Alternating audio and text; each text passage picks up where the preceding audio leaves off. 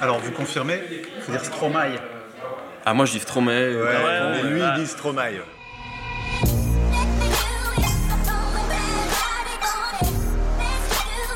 Bonjour, bonsoir à tous, c'est l'épisode 14 de No Fun, votre podcast musical hebdomadaire, un épisode placé sous le signe du voyage, puisque nous allons décoller de Bruxelles et atterrir en plein milieu de Times Square à New York. Pourquoi? Parce qu'il nous fallait décrypter l'ascension de Paul Von Haver, plus connu sous le nom de Stromae, et non Stromae, apparemment. Après son carton en Europe, la pop star francophone numéro 1 s'attaque aux États-Unis et veut conquérir le monde. Rien que ça. Pour dire du bien, mais aussi un peu de mal, de l'ancien rappeur, Jean-Baptiste Vieille avec nous, Salut Mehdi. Nicolas Pellion, Salut Mélie et l'honorable Étienne Menu. Bonsoir Mehdi. Stromae peut-il conquérir le monde C'est tout de suite.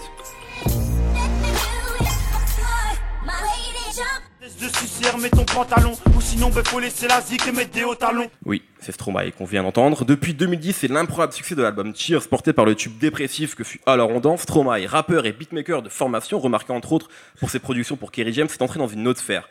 Celle qui lui permet de jongler avec facilité entre les concerts Urban Peace et les entrées au musée Grévin. Alors que les radios n'ont toujours pas fini de jouer Racine Carré, son deuxième opus sorti en 2013, le Bruxellois s'attaque aux États-Unis et vient de remplir le Madison Square Garden. Comment passe-t-on du statut de rappeur confidentiel à celui de Jacques Brel 2.0 Jean-Baptiste, la parole est à toi. Est-ce qu'on peut dater la métamorphose Stromae? Oui, on peut la dater très, exact- très exactement. Ça, c'est une vraie réponse, tout de suite. Le 30 janvier 2009. D'accord Je suis sérieux. C'est le jour de la mise en ligne de la première leçon de Stromae sur YouTube. C'est une longue série qu'il va faire. Il s'agit en gros de petites vidéos pédagogiques dans lesquelles Stromae montre comment réaliser une instru, une instru rap, une instru électro, une instru pop. Et sa première leçon, c'est un morceau qui s'appelle Up Soulies, dans lequel il montre comment réaliser un morceau pop. Et ce qui est intéressant, euh, surtout aujourd'hui rétrospectivement, quand on voit le succès qu'il a eu, c'est qu'à travers ce morceau, déjà, on sent qu'il observe énormément les mécanismes de la pop, comment on fait un pont, comment on structure tout ça. Et il fait aussi une critique du genre, parce qu'en fait, c'est un morceau un peu en yaourt, dans lequel il ne dit rien. Je pense qu'il se fout un peu de la gueule de Helmut Fritz dans ce morceau. Ok, ah oui, la grande époque d'Helmut Fritz. Ouais. Et, et je pense qu'à ce moment-là, il commence, il commence sa mutation. Et le deuxième temps fort, c'est quelques mois plus tard, il va sortir une mixtape qui s'appelle Mixture Electro, où là, vraiment, c'est le making-of de sa transformation, c'est-à-dire qu'on voit très bien ses influences du moment, c'est-à-dire qu'il pose sur des phases B de Crookers, Calvin Harris, euh, Pharrell.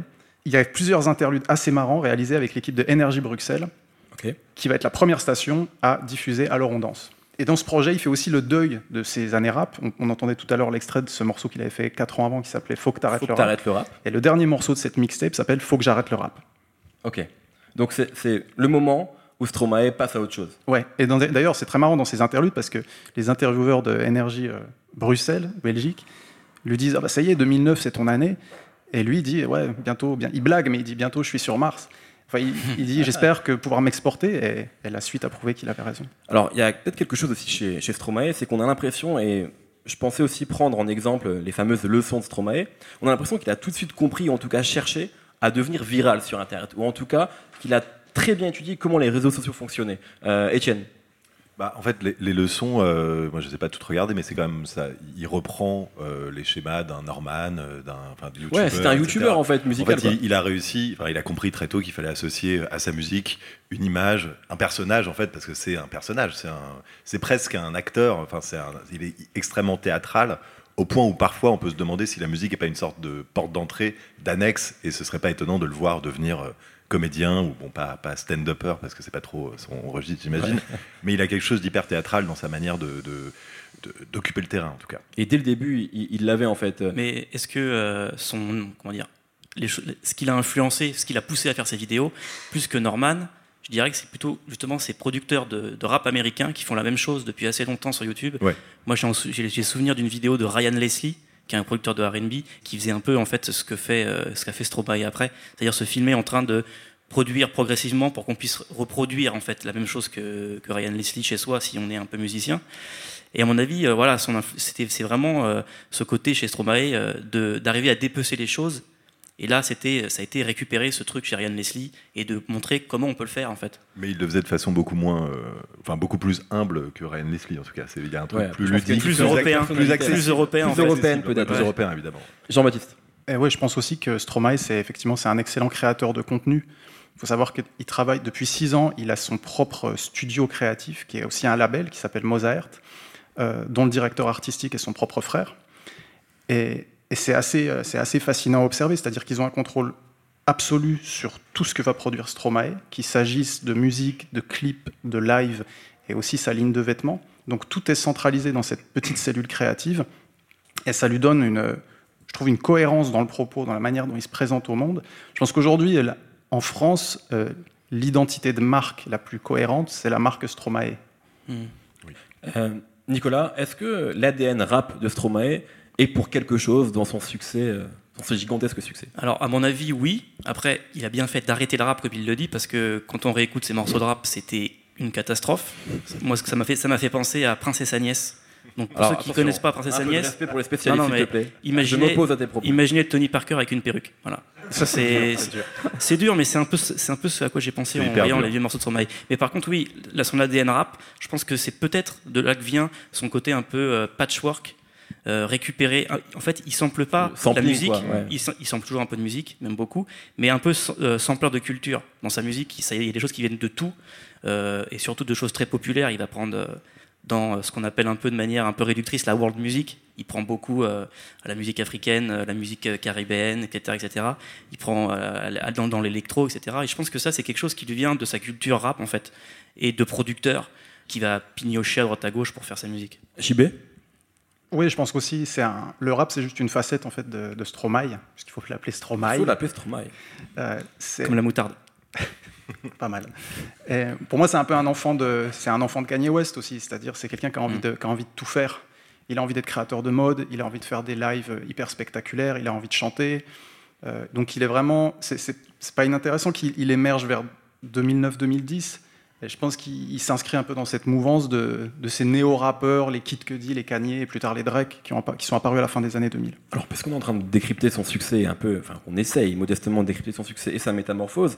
Euh, Etienne, est-ce qu'il n'y a pas aussi quelque chose chez Stromae d'incarnation de, son époque? C'est-à-dire que le, tube. Euh, alors là, je reprends une expression de, que Tequila Tex avait dit lors d'une interview qu'il m'avait donnée, mais en fait, il expliquait notamment le succès de Stromae Stromae, euh, par le fait qu'il était finalement un rappeur de crise. C'est-à-dire que Alors on danse, c'est un morceau dépressif, euh, et qu'il incarnait complètement son époque, cette époque euh, un petit peu plus mélancolique, un petit peu plus, ouais, tout simplement triste. Et finalement, la musique de Stromae, elle est, c'est de la pop, mais c'est de la pop triste. C'est de la pop triste, c'est de la pop de crise, effectivement. Et quand on est en crise, on a besoin de retourner vers des valeurs, même si elles-mêmes c'était des valeurs tristes, mais à des valeurs, la grande chanson française, enfin en l'occurrence belge, puisque c'est Jacques Brel, la principale influence de Stromae. Mais c'est aussi. Euh, c'est Jacques Brel et Booba, puisqu'il a cité dans ouais. comme une inspiration. Mais après, c'est tout un, c'est quelque chose qui euh, rassure pas mal euh, le public d'avoir un rappeur qui est intelligible, enfin d'ailleurs qui n'est plus vraiment un rappeur et qui écrit des textes qui sont finalement des choses assez simples à digérer, qui sont comme une chronique journalistique un peu désabusée. Enfin, c'est un ton en fait très accessible. Il n'est pas dans une position d'artiste qui est un poète, qui est dans son univers, etc. Même s'il a son univers à lui, ça, on est d'accord, un univers de marque d'ailleurs, on pourrait dire.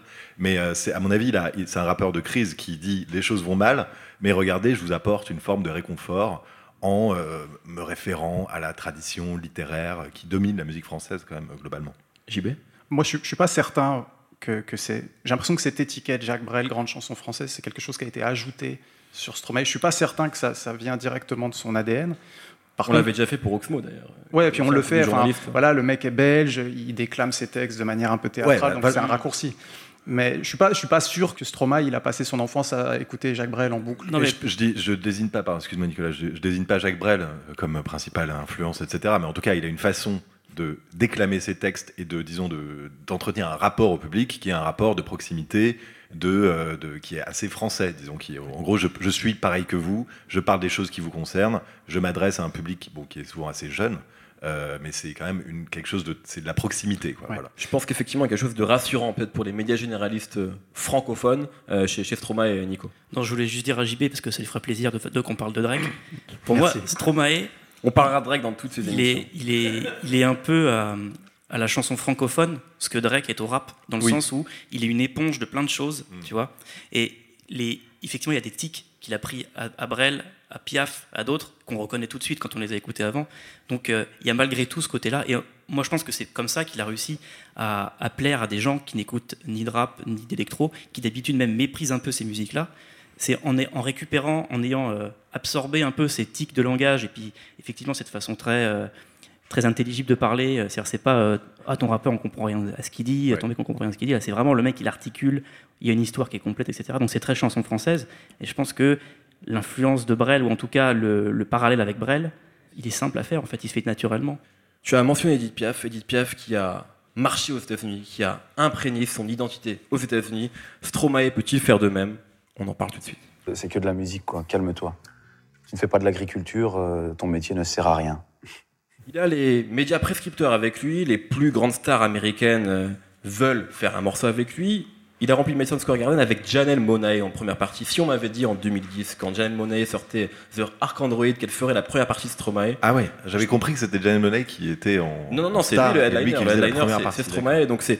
Voilà, jamais nous n'aurions pu prédire ça. Non. Euh, Jean-Baptiste, est-ce qu'il y a des. Il y a évidemment des, cas d'école de Français qui ont marché aux États-Unis? Oui, il y en a, mais il n'y en a pas beaucoup. Et je pense qu'il faut quand même, faut vraiment prendre la mesure de ce qu'est en train d'accomplir Stromae pour, euh, pour la francophonie. Euh, le dernier chanteur francophone qui était sur la scène du Madison Square Garden, c'était Aznavour, l'année dernière. Bon, Aznavour aujourd'hui, c'est l'exception, c'est-à-dire euh, c'est le dernier des Mohicans. Après, pour remonter dans le temps, voir des artistes francophones qui ont réussi une percée aux États-Unis, on arrive dans les années 60, c'est Brel, justement, c'est Yves Montand. Euh, encore plus loin, c'est Maurice Chevalier à la fin des années 20. Donc j'ai ce que fait Stromae aujourd'hui, c'est quand même quelque chose de, de vraiment historique. Je- Étienne? Certes, mais c'est euh, en ayant un personnage quand même un peu loufoque euh, qui permet aux gens de s'identifier. Ça va être l'espèce de, de, de Belge, enfin de- d'Européen euh, étrange avec euh, ses tenues bariolées, euh, qui fait un peu le mariole dans les rues, etc. Ça, ça, c'est pas uniquement son, son, sa musique qui le, le met dans cette position. Oui, mais demain sur la scène du Madison Square Garden, ce sera pas Camini. Évidemment. ce sera pas, il n'y a pas uniquement le côté loufoque. Par contre, euh, par rapport à ce que vient de dire Étienne, est-ce qu'il n'y a pas également dans son succès une sorte de fascination pour l'artiste européen, euh, l'artiste, euh, la francophonie, la langue française, euh, Nicolas Est-ce que c'est pas aussi quelque chose qui va fasciner euh, les Américains? Alors là, il faudrait Autre- demander aux Américains, mais moi, à mon avis, euh, ce qui a plu au public euh, américain, c'est plus, c'est d'abord la production, et parce qu'une production de Stromae, c'est de la techno souvent, c'est des références donc à la world music, c'est des trucs qu'on entend dans toute la pop musique euh, qui cartonne partout en fait. C'est des trucs qu'il a récupérés et qu'il a rendu un peu acceptable en faisant de la, de la chanson française dessus en France et aux USA, comme ils comprennent pas le français. Euh, je suis pas sûr que c'est ça qu'ils vont retenir. Après, peut-être qu'il y a le côté un peu exotique de dire ils, par- ils parlent en français, donc c'est cool. Mais à mon avis, ce qui plaît d'abord, c'est le côté un peu musique de festival, des fois de fête foraine qu'il peut y avoir, la, fête qu'il y a dans la musique de, Stromae. Ça se trouve, ils, ils se rendent pas compte que dessus, euh, il est en train de chialer. Qu'est-ce qui a plu à Kanye West dans la musique de Stromae? Kanye West qui avait déjà rappé sur un- le remix de Alors on danse avec d'ailleurs Gilbert Forte, un rappeur que tout le monde a oublié mais qui était sur le remix. JB, euh, je crois que tu as Stromae t'avait parlé de l'enregistrement de ce morceau. Ouais, je l'avais interviewé il y a 4 ans et je lui ai demandé comment comment c'était arrivé ce remix un peu improbable de Alors on danse avec euh, Kanye West. Bon, il n'y a pas il y a pas de grande histoire romantique en vrai. un truc de label, Strom- Stromae et, son- et sa maison de disques voulaient déjà tenter à l'époque une première percée sur le marché américain. Stromae et son équipe avaient fait une liste d'artistes qui était composée de Kanye West en premier, M.I.A., La Roux, Dizzy Rascal et quelques autres. Euh, Kanye West a d'abord refusé le featuring, et puis finalement, je crois, à mon avis, vu la manière dont le morceau est sorti, parce que le morceau a fuité sur Internet de manière complètement officieuse, je pense que sur un coup de tête, il a enregistré son couplet, il l'a envoyé au blog, et, et du coup, ça a été un peu un feu de paille, parce qu'il n'y a pas vraiment eu de suite. Aujourd'hui, on parle beaucoup de la grande validation de Stromae par les artistes américains, mais en fait, il l'a fait il y a 5 ans. C'est Ouais. arrivé il y a 5 ans. Et puis, est-ce que c'est vraiment une validation, du coup, si c'est un travail de label euh, Parce que ça, ça fait partie de, tout- de toute cette histoire montée autour de Stromae, comme quoi il est en conquête de l'Amérique, entre, entre guillemets. Je pense qu'il faut un peu relativiser tout ça. Par exemple, euh, quand, quand Mehdi disait que les grands médias parlent de lui, du coup, j'ai regardé un peu ce que disait Pitchfork, Feder.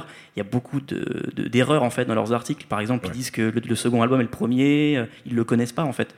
Donc, tu sens qu'il y a eu derrière euh, quelqu'un qui, enfin, quelqu'un de, de la relation presse euh, de son label Qui a qui bien fait son boulot. qui a fait son boulot en fait. Voilà. Et donc c'est, moi je suis pas convaincu. Après, euh, il remplit des salles, ça c'est sûr, mais il y a mille et un artistes qui remplissent des salles. Donc effectivement, il y a peut-être une percée aux États-Unis, mais un grand succès et une conquête, ça c'est pas certain. Étienne?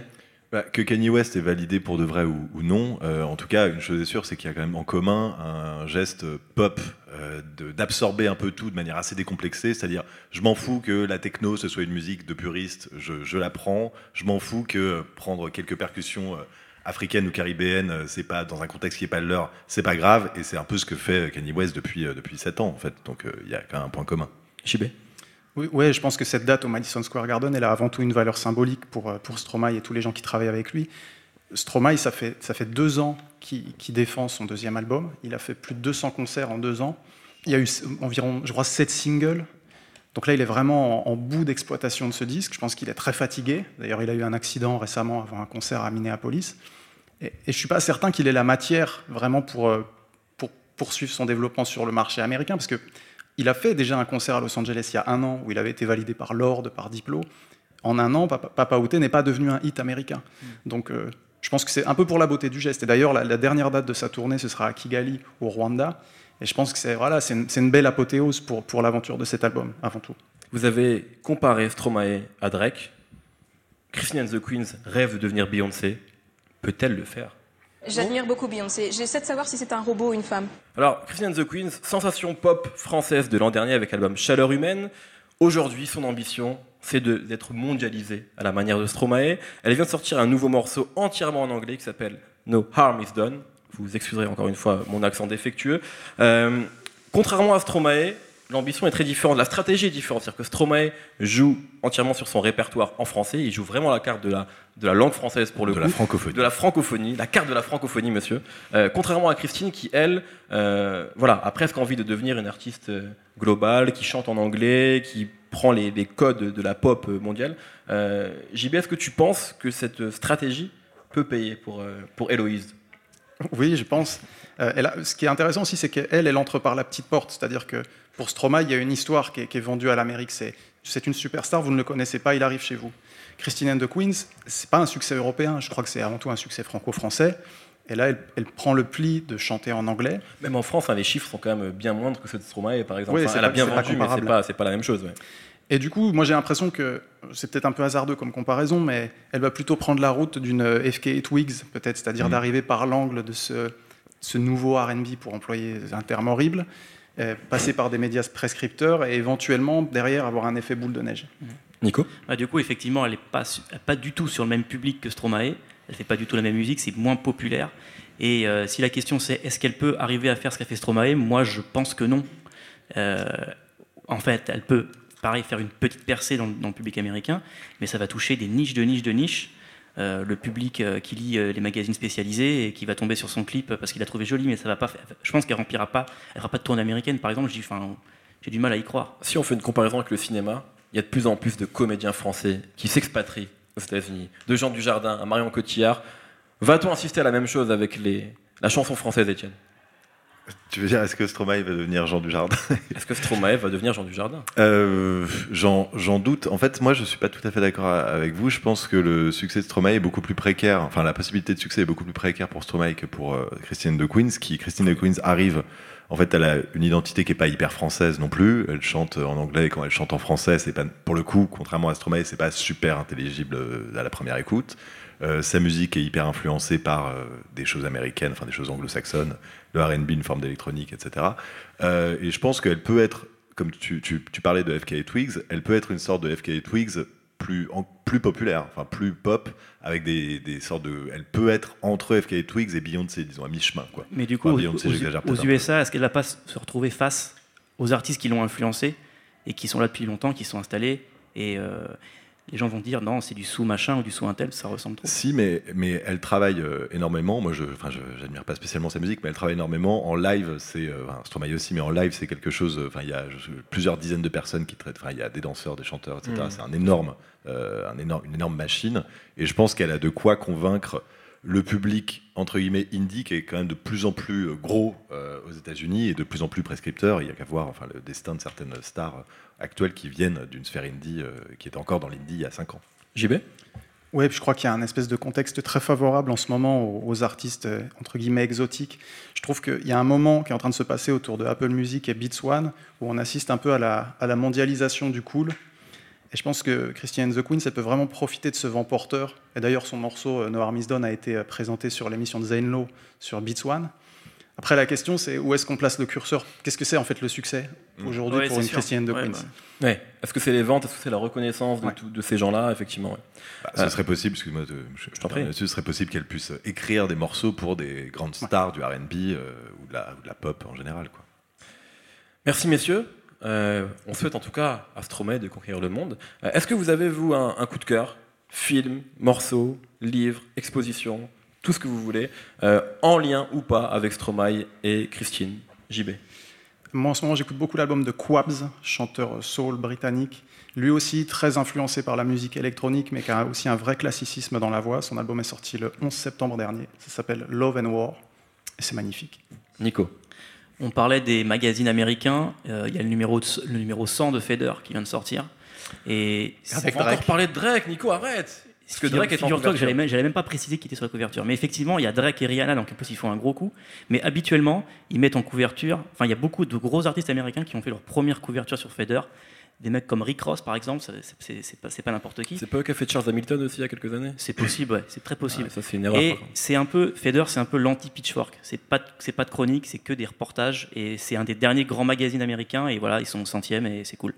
Juste un truc là-dessus, ils auraient jamais dû mettre Drake avec un cure-dent sur la couve du dernier. Un c'est un cure-dent en or, mec. Ouais, j'ai pas aimé. Étienne? Euh, moi, c'est un livre euh, de John Seabrook, journaliste du New Yorker, qui euh, vient de sortir aux États-Unis, enfin qui sort main- maintenant en fait aux États-Unis, qui s'appelait The Song Machine. En fait, il avait écrit un article dans le New Yorker il y a quelques années sur en fait la fabrique d'un tube de Rihanna. que, qui d'ailleurs avait été traduit dans la revue dont je m'occupe qui s'appelle Audimat, j'en profite Tout à fait. Et en fait, tout un livre est sorti. Et ce qui est très intéressant, en fait, c'est que ça s'intéresse à la fabrique de la pop, notamment en fait à tous les Suédois qui, euh, depuis Ace of Base jusqu'à Britney, Justin Timberlake et aujourd'hui Katy Perry et euh, je ne sais plus qui, euh, sont en fait les, les- les dieux euh, de la grosse production pop. Voilà. Et c'est un Merci bouquin beaucoup. fascinant. Merci beaucoup. Si tu parles du livre, j'y vais très modestement et rapidement de mon coup de cœur. Une extraordinaire biographie de Pim C, rappeur du UGK, est sortie. C'est interminable, mais euh, il- faut le lire. Merci beaucoup, merci à vous, merci à Étienne, merci, à Nico, merci à Jean-Baptiste, merci autant que pour l'accueil chaleureux, merci à Sébastien Salis à la technique. Retrouvez-nous partout sur internet, SoundCloud, iTunes, YouTube, Deezer. Merci à tous et à la semaine prochaine. Salut à tous, c'est Jean Z. No Game, le podcast jeux vidéo, c'est tous les mercredis sur iTunes, SoundCloud, Deezer, YouTube, Facebook et Twitter. À la semaine prochaine.